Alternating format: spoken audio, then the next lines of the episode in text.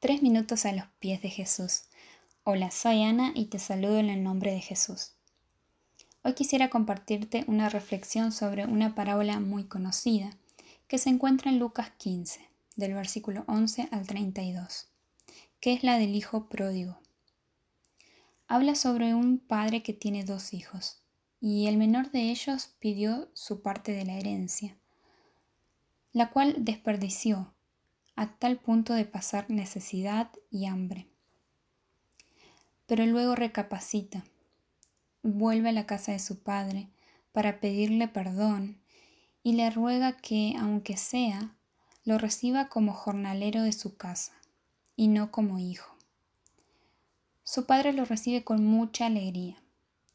Lo abraza, lo besa, le da ropas nuevas y hace un gran festejo para celebrar. Luego relata cómo el hermano mayor se enoja que el padre haya hecho esta fiesta porque cree que es injusto. Pero quizás como el hijo pródigo ya estamos en la casa de nuestro padre, porque comprendimos que no hay otro lugar donde podemos saciarnos. Pero aún así, pensamientos de inferioridad, inseguridad o de culpa pueden seguir estando en nosotros creyendo que desilusionamos a Dios, pidiendo ser un jornalero, porque no nos sentimos a la altura de un hijo, y esto nos mantiene lejos de lo mejor de nuestro Padre. No creamos ni escuchemos estos pensamientos que nos mantienen bajo un estándar de aprobación. Recordemos en Efesios 2 del 8 al 9 que nos dice que es por gracia y no por obras que somos hijos de Dios.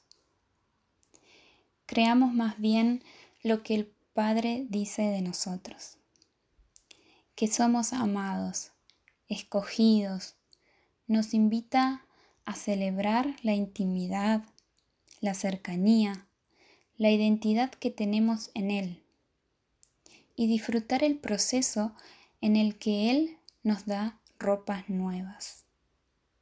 Podemos celebrar ahora quiénes somos en Dios. ¿Y tú qué piensas de esto? Nos gustaría escuchar tu testimonio u opinión. Nos los puede dejar en iglesialatina.com. Que el Señor te bendiga.